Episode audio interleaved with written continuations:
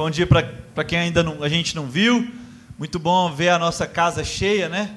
Cheia de gente, cheia de história, né, Thales? A gente vai vendo os rostinhos aí, vendo os nossos jovens mais novos, nossos jovens mais velhos, revendo gente que.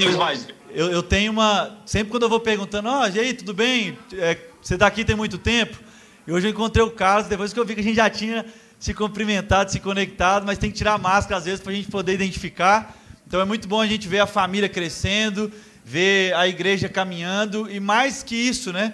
Ver durante a cidade. Essa semana a gente encontrou alguns irmãos aí, a gente encontra, é numa padaria, é lá na Moscavo, ah, é num restaurante, enfim, a família, a igreja se encontrando e conectando ah, dentro daquilo que é a nossa vivência, né?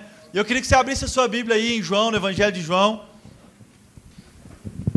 lá no capítulo 20. É um texto que, que eu quero provocar aqui para a nossa conversa, para aquilo que Deus então quer gerar através de nós aqui, dessa conversa, para o nosso coração.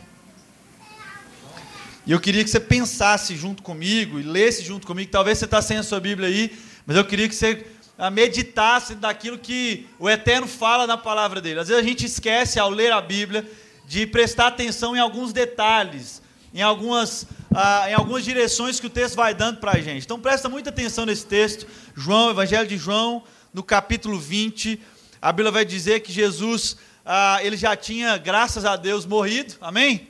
Ele morreu e graças a Deus por isso. Aconteceu tudo que você já conhece dessa história. O nosso Cristo